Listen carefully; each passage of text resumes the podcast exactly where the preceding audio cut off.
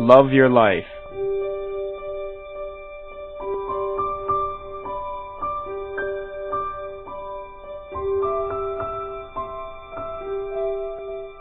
However mean your life is, meet it and live it.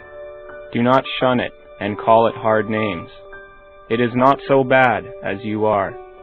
It looks poorest when you are richest. The fault finder will find faults in paradise. Love your life, poor as it is. You may perhaps have some pleasant, thrilling, glorious hours, even in a poor house. The setting sun is reflected from the windows of the almshouse, as brightly as from the rich man's abode. The snow melts before its door as early in the spring. I do not see but a quiet mind may live as contentedly there, and have as cheering thoughts as in a palace. The town's poor seem to me often to live the most independent lives of any. Maybe they are simply great enough to receive without misgiving.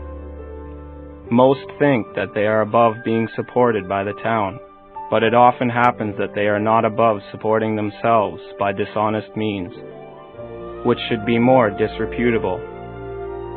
Cultivate poverty like a garden herb, like sage.